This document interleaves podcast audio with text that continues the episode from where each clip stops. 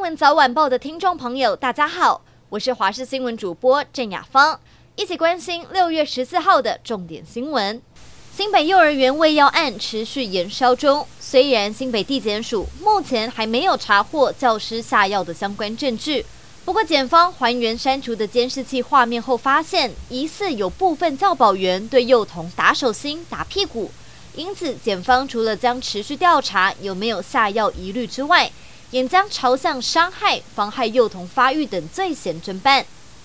政治焦点：民众党主席柯文哲今天来到侯友谊的家乡嘉义参拜，并且与地方人士互动，拔庄的意味浓厚。如今最新二零二四总统大选民调也出炉，赖清德拿下百分之三十七点七六的支持度，柯文哲则是首次的站上三成支持度，来到百分之三十一点二九。侯友谊则是以百分之二十一点八七暂时垫底。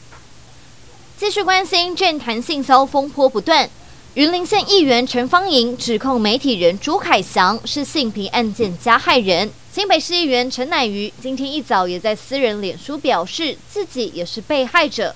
说朱凯翔曾经硬要挤上他回家的计程车，差点被性侵，让他在以后同场的参会中都刻意选择比较远的座位。朱凯翔则是透过脸书粉丝专页表示，陈乃瑜胡乱指控，双方各执一词。嘉义航空站一九七八年启用，目前相当老旧。交通部民航局初步规划将投入三点四二亿元来进行改建，将在原停车场处建新机场，再拆除旧机场。不过有民众认为，机场一天来回最多飞四班，花大钱整建根本就是浪费。地方则认为，最迫切的其实是拓宽机场连外道路，让嘉义市和水上乡能够发展。但财政困难，希望中央能伸出援手。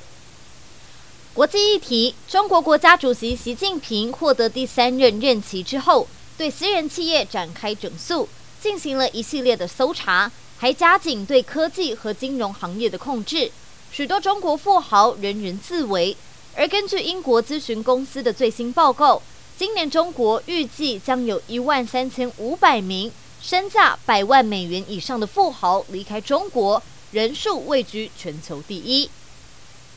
俄罗斯总统普丁声称，俄国部队成功挡下乌克兰反攻行动，而且俄军创下以一换十的战果，也就是每一个俄军的伤亡，乌克兰得用十个士兵才能换得到。还说，在这短短的几天里，俄军击毁超过五百二十辆乌克兰的战甲车。不过，基辅当局很快的驳斥普丁的说法，说乌克兰正逐步的将俄罗斯赶出乌克兰领土。最后，关心体坛动态，在台湾篮坛刮起魔兽旋风的 NBA 球星 Dwight Howard 回到美国和家人团聚，他在个人社群上发文，并且附上影片。影片中，他穿着 T1 联盟中信特工球星阿巴西的球衣，还把台湾球迷送给他的礼物都挂在家里墙壁。他也在文中透露，自己正在考虑想要买下一支球队，引发球迷热烈讨论。